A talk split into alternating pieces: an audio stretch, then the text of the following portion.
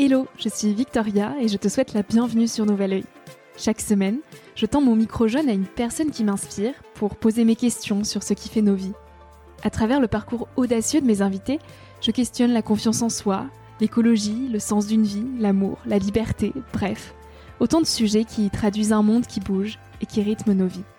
Alors je t'invite à emprunter un nouvel œil pour regarder le monde sous un autre angle pour te recentrer sur ce qui est essentiel et sur qui tu es pour t'aider à trouver ton chemin et surtout à oser.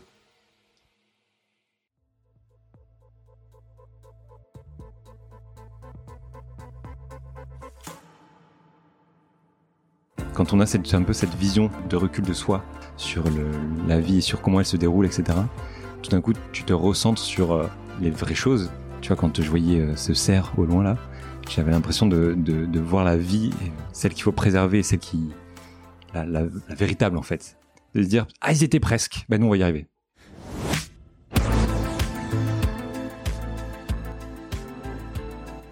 L'engagement ancre souvent ses racines dans un déclic, une rupture ou une quelconque transition. Mais pas toujours. Il y a aussi l'engagement qui trouve son ancrage dans le temps long. Il y a l'engagement qui naît d'une accumulation de signes répétés, d'une succession de feux verts et de hasards qui n'en sont pas. L'engagement de Solal est né d'une rencontre, celle avec Camille Etienne, puis de production ensuite, qui, mises bout à bout, ont fini par toucher la corde qui résistait en lui. Il y a des destins qui s'imposent, et celui de Solal ne s'est plus caché dans ces tiroirs que l'on n'ose pas ouvrir par vertige. Celui de Solal est arrivé vicieusement en s'infiltrant dans sa passion pour la réalisation et le cinéma. Aujourd'hui devenu central dans sa vie, L'engagement de Solal pour la justice sociale et climatique inonde ses projets en faveur d'une même ambition, celle de réveiller les consciences à travers l'art. Parce qu'il n'y a rien de plus puissant que des émotions animées pour insuffler le changement. Avec Solal dans cet épisode, on parle d'émotions, de films et de sensibilité. J'espère que cette écoute te donnera l'élan de l'engagement. Salut Solal. Ah, il allait déjà boire. Non, non, pas du tout. Je suis avec Solal Moisan. On est à l'Académie du Climat, dans leur studio qui nous prête gentiment. Donc déjà, merci à eux. Solal, tu es producteur et réalisateur. On te distingue par les vidéos de vulgarisation et les documentaires que tu réalises euh, pour Avant l'orage, euh, au tout début avec On est prêt. Et là, plus récemment, donc les documentaires, notamment celui Pourquoi on se bat avec Camille Etienne. Je vais te poser la question d'introduction que je pose à tous mes invités. Solal, qu'est-ce que la vie t'a appris jusqu'à aujourd'hui? Wow. Alors, très bonne question. Ah, il y aurait un milliard de réponses. Euh, alors, moi, je pense que la vie m'a appris, m'apprend, je dirais même plus, mm. le lâcher prise, parce que euh, les, endroits où je me suis retrouvé dans des situations les plus euh, dingues et les plus euh, intéressante pour moi, ça a été euh, des moments où justement j'étais en lâcher prise, alors que je suis plutôt une personne qui contrôle. Oui. Euh, les, les, détails, tout ça, c'est vraiment un truc que j'aime beaucoup. Et, euh, et, donc du coup, euh, j'ai pas trop l'habitude de faire ça. Et petit à petit, ouais, la, la, la vie m'a, m'a, mais tout ce qui se passe en ce moment, ce n'est que ça en fait. C'est, c'est quand Camille me dit on part en Islande et que je dis non à la base, mais en fait, si, on va y aller, tu vois. Et ben en fait, ouais, c'est c'est grâce à ça, ce lâcher prise. Comment on l'apprend à lâcher prise? C'est dur pour moi. Vraiment, c'est pour très tout le monde, je pense. ouais, je pense que il euh, y, a, des gens, t'as l'impression que c'est c'est euh, c'est naturel. Euh, pour moi, c'est euh, c'est vraiment l'expérience de petites choses par petites choses, et euh, c'est essayer de c'est essayer de d'aller trouver peut-être. Enfin, pour moi, ça se passe par le regard de sur moi c'est-à-dire que d'essayer de, d'être dans l'instant présent et d'essayer de ne pas me juger. Chose que je suis en train de faire actuellement, tu vois, typiquement. Hmm. Mais euh, d'essayer de pas... On parlait tout à l'heure de la troisième personne là qui vient quand, quand ça...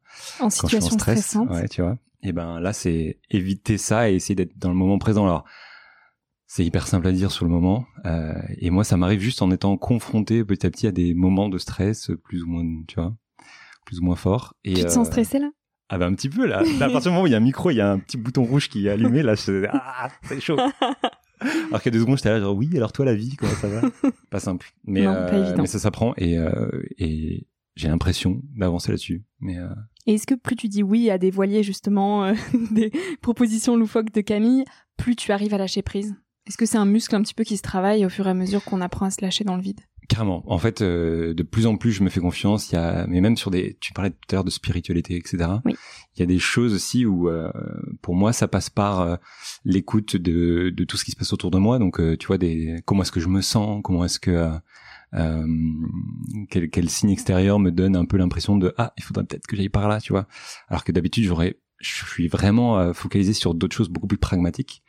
Et le lâcher prise passe par ça, par l'écoute de mes de mes sensations, de mes émotions. ça, c'était un gros travail, euh, notamment avec les documentaires. Euh... Et l'intuition aussi? Ouais, l'intuition, carrément, carrément. C'est exactement ça en fait. C'est euh, essayer de sentir un peu où va le vent, tu vois. Hmm. C'est un peu le, le truc. Et et c'est tellement plus simple et tellement plus agréable. T'as l'impression que, que que tout est logique et tout est et tu profites beaucoup plus du moment. Parce hmm. qu'évidemment, quand t'es en contrôle, tu figes les choses. tu passes presque un mauvais moment, quoi. C'est-à-dire que t'as, c'est jamais parfait. Tu vois ce que je veux dire? Mm. Et puis t'empêches aussi la vie à ce qu'elle prenne la place et qu'elle te propose les surprises qu'elle a prévues pour toi. Exactement. Solel, quel petit garçon tu étais. Je sais et on sait très peu de choses euh, sur toi. On sait que tu accompagnes souvent Camille Etienne. On connaît très bien Camille Etienne, mais très peu toi. Donc j'avais aussi envie de cette interview pour apprendre à mieux te connaître et, euh, et notamment à savoir quel petit garçon tu étais. Euh, quand j'étais petit, euh, ah, ah, tu as grandi en euh, Normandie non? Alors non, presque. J'étais euh, ah. plutôt vraiment dans le sud, vers dans le Lot. Ok. Et et en gros campagne de ouf, hmm. clairement, entouré de vaches et de champs à perte de vue. et d'ailleurs, c'est une chance énorme. Hein. J'en prends conscience tous les jours, mais mais il y a il y a ce truc là qui fait que c'est peut-être pas un hasard que je me retrouve là-dedans, tu vois. Euh, quand j'étais petit, je crois qu'on disait de moi beaucoup que j'étais tête en l'air. Ce qui me paraît complètement absurde quand j'y pense, mais euh, parce qu'à l'époque, je pense que tu me disais ça, je disais mais pas du tout, pas du tout. En fait, si, sans doute, vraiment, euh, peut-être un rêveur un peu.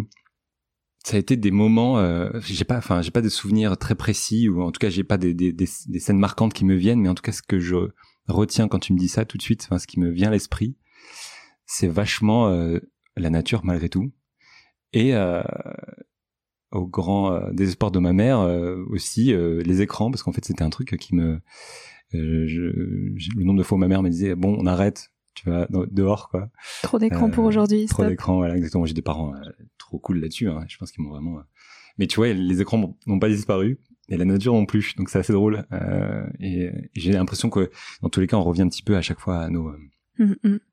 Aujourd'hui, tu mêles les deux, euh, la nature et les écrans en produisant des, des documentaires. Exactement. Et tu as fait euh, un BTS audiovisuel. Mhm. À 20 ans, qu'est-ce que tu répondais à cette question un petit peu loufoque? Qu'est-ce que tu veux faire plus tard? Comment toi, est-ce que tu te projetais? Non, En fait, le, le BTS, c'était pas du tout une évidence. Euh, au tout début, bah du coup, typiquement, euh, les écrans à fond, j'allais vers un, plutôt quelque chose d'informatique, tu vois. C'est marrant parce que c'était finalement la première crise de sens pour moi, c'est de me dire, mais qu'est-ce que je fous là, quoi? Genre, euh, qu'est-ce qui se passe euh, d'intéressant là-dedans au final et qu'est-ce que ça va m'apporter quoi. Et, euh, et bah il y a eu ce truc là où j'ai quitté le, le, DUT dans lequel j'étais pour je raconte ça souvent à mes potes ils en ont marre d'ailleurs.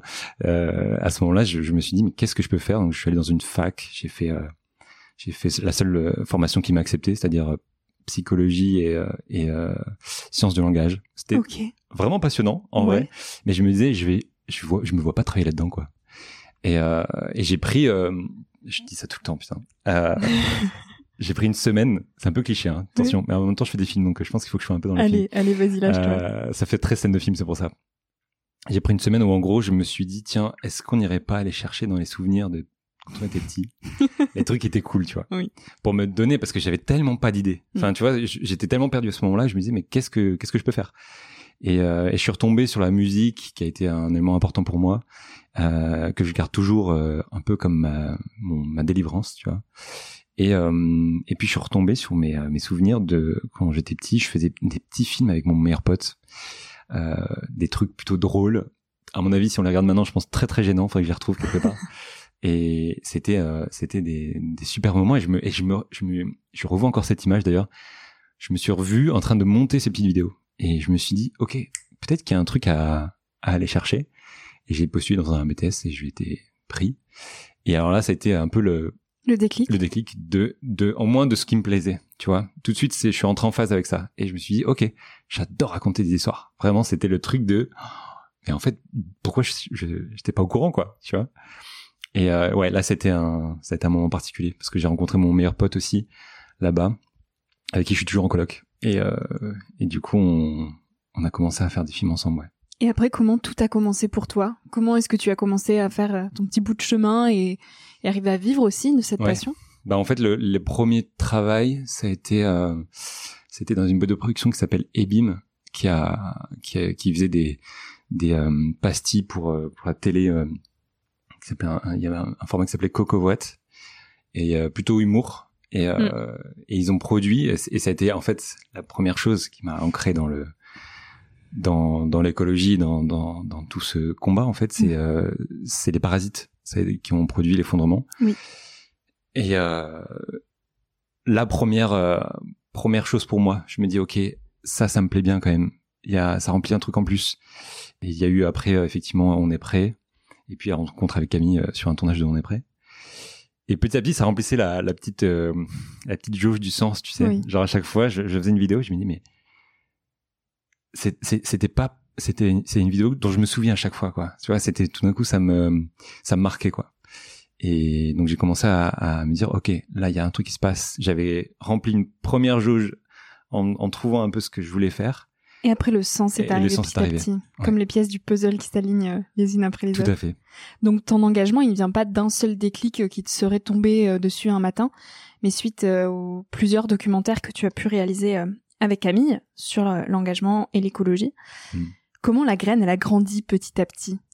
Ben, c'est marrant que tu parles de déclic parce que je crois que il y a tout il y a 10 milliards de théories sur les déclics et tout. Euh, moi ma théorie c'est que j'ai l'impression qu'on a que des déclics, euh, enfin pas que des déclics, on a plusieurs déclics qui jalonnent un peu le, parcours de, l'engagement, tu vois, et qui te rappellent aussi. Euh, enfin, tu vois, je suis en train de monter une vidéo là bah, je me demande si ça va pas être un truc qui va me marquer, tu vois. Euh, c'est sur l'été qu'on vient de passer. C'est des choses qui, me marquent et qui me qui me confortent dans l'idée qu'en fait là il faut y aller quoi, tu vois. Et pour moi ces déclics là ça a été, il y en a eu plusieurs. Il y a eu il y a eu demain, tu vois, de Cyril Dion. Il y a eu bah, il y a eu les premières vidéos que j'ai faites. il y a eu la rencontre avec Camille qui m'a vraiment beaucoup, je pense, le truc le plus marquant parce qu'en fait certes, on faisait des vidéos sur l'environnement, mais là, tout d'un coup, j'avais l'espoir qui naissait avec elle. Il y a eu ce truc-là de, euh, ok, j'ai une figure avec moi qui a euh, mon âge et qui, euh, d'un coup, commence à, à me donner euh, une vision de ce que pourrait être euh, la bah, des, des, personnes qui, qui savent s'exprimer et qui ont les, les, les bons mots, les, les, les, bonnes idées, tu vois. Et ça, j'en voyais pas avant, tu vois. Je, pour moi, c'était c'était juste même pas ah, inimaginable quoi.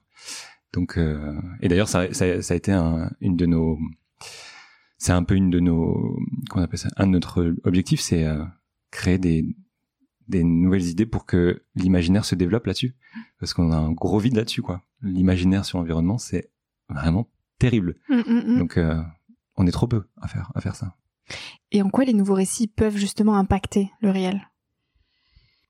En fait, on, je pense que l'idée vient pas de moi, c'est, c'est, c'est le fait que si tu n'imagines pas l'endroit où tu vas, tu n'y vas pas. Euh, et euh, il y a des, je crois que c'est Cyril Dion qui en parlait euh, dans une conférence, c'est on n'est qu'histoire, on ne fait, on ne fait société qu'avec les histoires. Et c'est trop intéressant cette, cette, idée parce que tout ce qu'on a autour de nous n'est que l'histoire qu'on se raconte sur ça, c'est-à-dire l'argent, c'est une histoire euh, euh, et donc du coup, si on n'imagine pas le monde de demain, en tout cas celui qu'on souhaite, euh, on n'ira pas vers cette direction. On va faire avec les règles qui existent. C'est un petit peu d'ailleurs, je pense, le constat de notre génération. On est toujours en train de se dire, mais euh, on est en train de raconter l'histoire d'hier ou d'avant-hier. Mais c'est plus la nôtre, elle nous appartient plus. En tout cas, c'est celle qui, ouais, elle nous correspond pas. Et, donc, hein, il y a un besoin énorme de raconter autre chose et de développer euh, des, des, idées qui, qui, nous, qui nous donnent envie d'aller vers, vers elles. Euh, et ça, c'est vraiment le, le, but ultime, je pense, d'avant l'orage, c'est de se dire, OK, euh, comment créer cette, cette étincelle et cette envie d'aller vers? Qu'est-ce que tu as envie de raconter toi pour demain? Je crois qu'une de mes de mes envies, c'est euh, de de créer des, des récits qui montrent euh, des gens qui sont plus ou moins soit dans le combat, soit pas du tout, et de voir euh, comment il, comment il change le système, tu vois. Mais de le montrer et de voir que ça fonctionne. Ou alors au contraire, c'est un peu la question qu'on se pose avec Camille en ce moment. Ou alors au contraire, de voir comment ils échouent pour voir qu'est-ce qu'il faut pas faire, tu vois. Euh, et de voir euh, de l'espoir là-dedans. De se dire, ah, ils étaient presque. Ben nous, on va y arriver. Tu vois? Ça, c'est le truc que j'ai envie de montrer. Je pense que c'est ma priorité en ce moment, ouais. Tu as peur ou au contraire, c'est une force et un moyen euh, de d'y croire et de trouver de l'espoir de réaliser ces documentaires? Quelle place a la peur dans ton engagement? Hmm. Alors moi j'ai une chance énorme, j'ai j'ai j'ai j'ai un cerveau qui me permet de ne pas avoir trop de peur, tu vois. Il me suffit de Fascinant, dormir ça. et ça reset, tu vois. ok. Euh, ok, je sais pas quel code a tapé ma mère. Euh, Je veux bien l'astuce, hein. il est pas mal. Mais en vérité, euh, évidemment qu'il y, a des- il y a des choses qui me, qui me font flipper. Même le temps d'une journée, ça me suffit pour Oui. être là-dedans. Mais j'ai le remède ultime, quoi. Le remède ultime qui est de, de faire ça, d'être dans l'action avec Camille, de de- de- d'aller euh, toucher ces sujets et de les traiter, de les comprendre, de pouvoir les digérer, tu vois. Euh, parce que le problème, c'est qu'évidemment, quand tu es loin de ces questions-là, t'as pas forcément le temps d'y réfléchir, Mm. t'as pas t'as pas forcément les, les outils pour euh, traiter l'information, te dire attends mais euh, c'est trop là. J'ai l'exemple de ma mère qui qui commençait un peu à être déprimée de tout ça et, et je lui disais au téléphone, je lui dis mais arrête d'écouter la radio, ils te disent la même chose H24. On n'est pas fait pour entendre tout ça quoi. Même si elle est hyper au courant de tout ce qui se passe, tu vois, ça ne- c'est bon. Arrête un peu. euh, En fait, choisis aussi ce que tu veux entendre quoi. Euh, et donc moi, ce qui me ce qui me permet de vivre bien avec tout ce qu'on est en train de vivre, c'est le c'est l'action et euh, l'action et en plus l'espoir, l'espoir qui me permet de qui est un peu incarné par les actions euh, qu'on mène avec Camille parce qu'elles marchent. Euh, c'est un peu bizarre de le dire. Je pense que je suis très content de pouvoir le dire au micro là. Pendant longtemps, là, les, les, les premières années où j'étais avec Camille, je me disais, ok, mais euh, Et c'est vain, ça mais sert ouais, à rien. je suis pas sûr que ça marche. On fait une vidéo, d'accord, elle est vue, euh, mais quel, quel est le but final? Enfin, je veux dire, quel- quel- est-ce qu'on peut mesurer ce qu'on vient de faire Tu vois, au début, on pouvait pas trop, parce que c'est le début.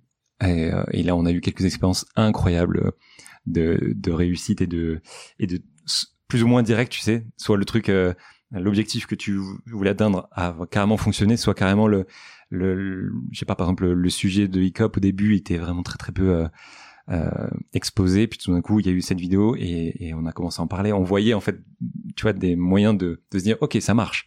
Maintenant utilisons ce pouvoir pour euh, pour aller sur du concret, etc. Mm.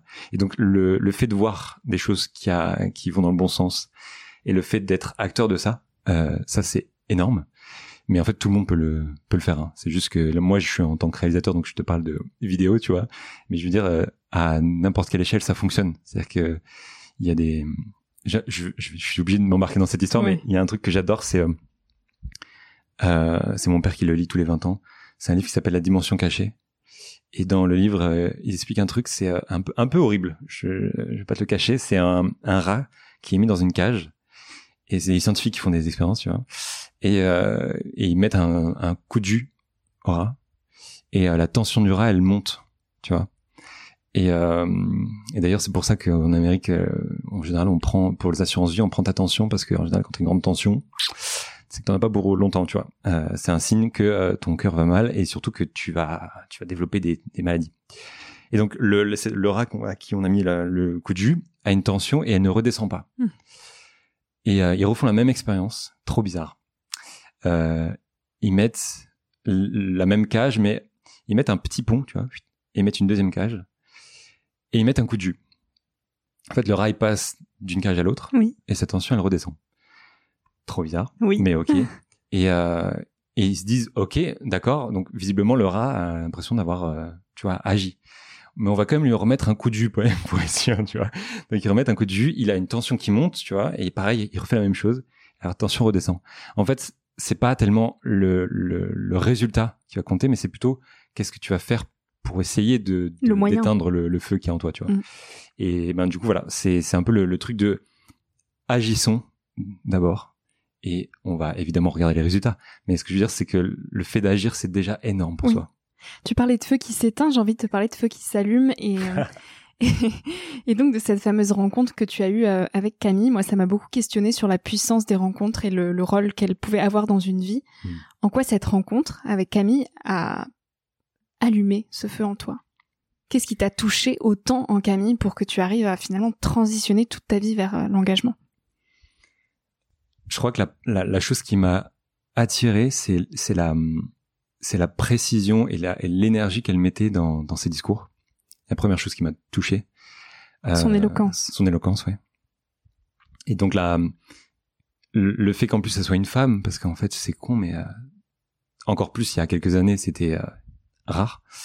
Et et puis c'est un, on a on a une, on a une expression pour avec mon meilleur pote pour parler de des gens comme Camille. On dit c'est un tracteur très bizarre de dire ça. c'est un tracteur parce que Camille est un tracteur. En fait, elle tracte. J'espère qu'elle écoutera pas cet épisode. Elle, euh, elle a une, elle a une telle énergie qu'elle, elle, elle nous tire, tu vois. Et euh, et donc, ça, je pense que ce truc-là m'a tout de suite attiré. Je me suis dit, mais attends, une fille qui a mon âge, j'ai l'impression qu'elle a 10 ans de plus parce qu'elle parle comme quelqu'un qui a 10 ans de plus d'expérience, tu vois, euh, qui arrive à, à justement euh, euh être euh, à, à, à t'emporter dans, dans ce combat-là avec une telle énergie que du coup, bah, tu, tu voilà, tu, tu la suis, tu, tu t'es, tu as l'espoir qui est donné dans son discours te, te, te nourrit de fou quoi. en fait, je, je, je ça a été euh, c'est même pas une décision que j'ai prise quoi tu vois ce que c'était irrationnel c'était même pas conscient. Non non pas du tout. Donc elle aurait pu te vendre des croquettes de chat euh, que tu aurais je pense que je serais parti avec elle ouais. je serais parti ouais, aussi. ouais mais je pense que je peux faire des très bonnes pubs pour les chats euh, peut-être dans une autre vie pourquoi pas j'attends de voir les vidéos sur sur avant l'orage hein, pour les croquettes. Et donc inévitablement elle a touché aussi tes émotions comment on fait pour toucher les émotions notamment via les documentaires que tu que tu réalises?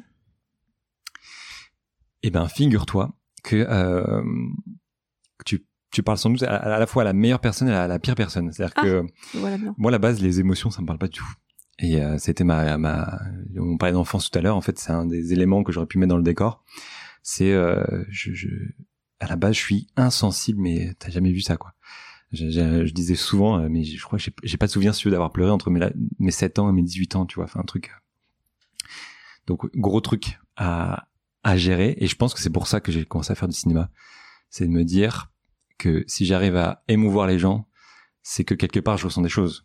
Tu vois, c'était un peu pour moi me prouver des choses, tu vois. Et, euh, et petit à petit, le cinéma a été un, un moyen aussi de ressentir les choses. Et alors, comment est-ce qu'on émeut les gens? C'est cette question. En fait, elle est hyper compliquée parce que moi-même je sais pas ce qui se passe concrètement et je sais jamais à quel point ça va fonctionner. D'ailleurs, je crois que c'est un peu la magie aussi du cinéma, le nombre de fois où, les tu sais les, comé les comédies au cinéma, en fait, on fait des, des projections de test parce que le nombre de fois où tu crois que la personne elle va rire à ce moment-là, en fait, ça se passe complètement à un autre mm. endroit. Ça a été le cas avec le documentaire, tu vois. Les gens ils rigolent au moment où on est euh, dans le champ, je comprends pas pourquoi, tu vois. Et, et aujourd'hui, je comprends, mais sur le moment, quand on l'a fait, on pensait pas du tout que ça serait un moment drôle, tu vois. Et euh, donc les émotions, c'est un, c'est la question de mon métier, je crois. C'est euh, comment euh, comment est-ce qu'on arrive à toucher. je crois que ça se passe, ça se passe par, je dirais, des choses indirectes. Qu'est-ce que j'entends par là? C'est que, mais ça c'est encore un effet de cinéma. Mais en gros, si tu montes quelqu'un, ça c'est Hitchcock qui dit ça, je crois. Mais en gros, le truc du suspense, c'est que si tu montres quelqu'un qui se fait tuer en direct, tu vois, par, dans ton film, euh, voilà, un tueur en série, voilà, qui tue quelqu'un, c'est beaucoup moins intéressant que si tu vois euh, la personne le voir arriver, qui a peur, etc. Avant qu'il arrive, en fait, tout ce qui se passe avant ou mm. après ou ou pendant, mais avec le pas le point de vue du, euh, de la personne qui, qui fait l'action, etc. Et ben l'émotion, c'est un peu pareil. J'ai l'impression que c'est un, un détour qu'on fait. C'est c'est aller chercher de, dans l'intime des spectateurs et donc d'aller vers quelque chose de ah mais on en parlait tout à l'heure, mais en fait quelque chose de très précis, oui, euh, qui va faire connecter avec quelque chose d'universel. Bah la danse c'est un exemple, c'est-à-dire que tu tu vas aller chercher des bouts de danse, tu vas aller chercher des extraits, des des, des petites choses, euh, un regard, euh, tu vois, un geste, et tout d'un coup, tu vas sentir l'intimité ou en tout cas la, la, personnalité de la personne et tout d'un coup, ça va te relier à, à elle directement. Et là, l'émotion, elle se crée. C'est un peu inexplicable, mais tu vois, je, on disait tout à l'heure, plus c'est précis, plus ça parle. Euh, euh, ben j'ai du mal à l'expliquer, mais je crois que c'est parce qu'on tout d'un coup on, on, crée un lien avec la personne ou l'image qu'on voit. Tout d'un coup, elle nous paraît réelle, en fait. Et donc votre vidéo euh, Réveillons-nous, tu dirais qu'elle était assez précise pour s'être autant emballée? Aïe aïe aïe. Euh... Donc pour resituer, Réveillons-nous, c'est une vidéo euh, que vous avez lancée au tout début, euh, même à la fin du premier confinement avec mmh. Camille, qui s'est complètement emballée avec des millions de vues et qui a un peu propulsé après votre travail et qui en a découlé la chaîne Avant l'orage et qui était avant Pensée sauvage. Pensée sauvage, mmh. voilà, que vous avez renommé Avant l'orage. Tout à fait. En fait, euh, ça, j'ai, alors j'ai plus de mal à, à, tu vois, à analyser mes propres films. c'est toujours un peu compliqué, mais euh, je dirais que ça se passe aussi dans un moment particulier. Il y a un euh, timing aussi. Il y a un timing carrément. Euh, parce qu'évidemment, tu, tu sais, tu, tu uploades une vidéo, mais tu sais pas du tout que, enfin nous, on, l'a posté en mode genre, ouais, on a fait une première vidéo trop bien et tout, tu vois. Et en fait, ça, ça, ça rentre en écho tout d'un coup.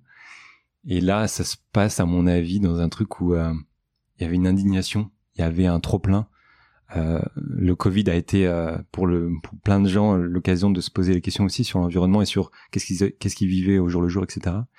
Et cette vidéo, ça a été un peu la traduction de, de ça, de cette frustration. Euh, et je pense que ça, ouais, ça a dû faire vachement écho à, à beaucoup de, de frustrations accumulées depuis des années. Et, euh, et puis euh, je me suis fait un peu plaisir au montage, c'est-à-dire que j'ai essayé de compiler aussi des, des trucs euh, qui moi me te toucher.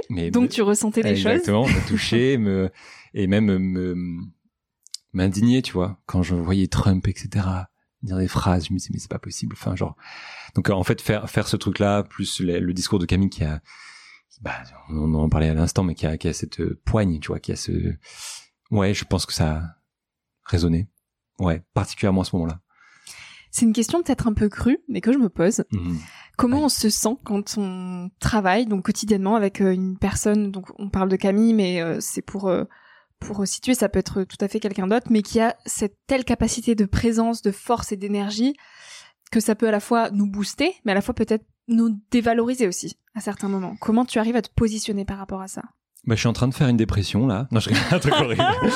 euh, non, en fait, je ça se passe comment? Ça se passe en fait, c'est assez bizarre, mais euh, il y a il y a, y a, pas tellement de. Enfin, évidemment que je la mets euh, euh, quelque part sur un piédestal, Camille, mm. parce que c'est c'est pour moi un, symbole aussi. Enfin, comme beaucoup de gens, je, je, la vois aussi comme ça. Je la vois aussi comme ma meilleure pote, donc c'est un peu différent. Mais mais ça se passe comment jour le jour, c'est que comme on n'a pas les mêmes moyens de s'exprimer, mine de rien, ça se passe très bien. C'est-à-dire qu'on est très complémentaires pour mm. le coup. C'est-à-dire que là où Camille euh, est très éloquente et, euh, et, moi pas du tout. Euh, la, le montage et les images me permettent justement de, de m'exprimer de cette manière-là.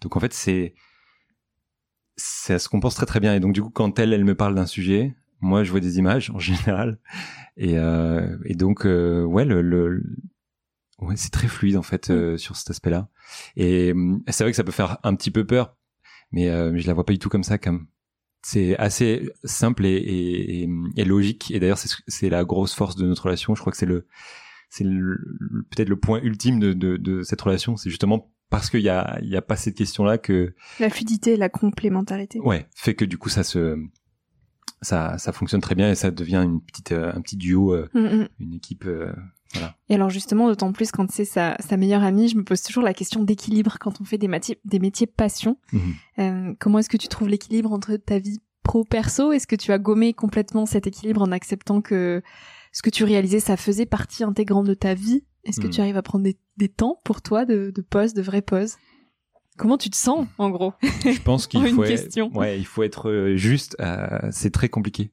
en vrai, à gérer.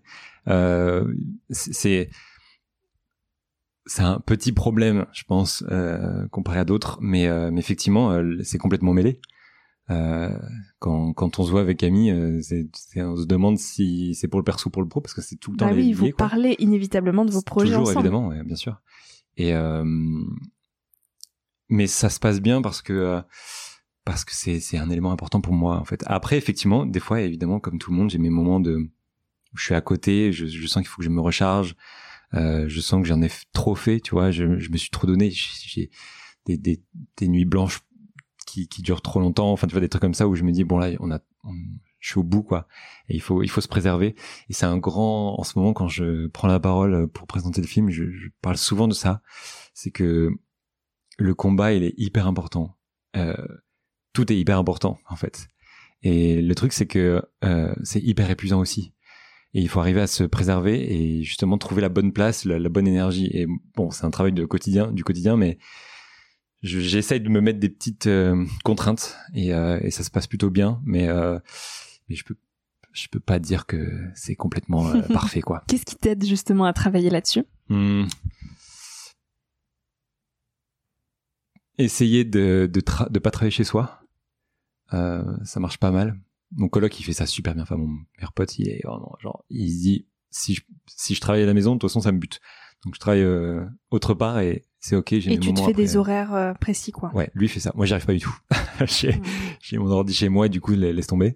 Euh, non ce qui m'aide je crois que c'est c'est typiquement de trouver une une passion à côté tu vois. Genre la musique pour moi.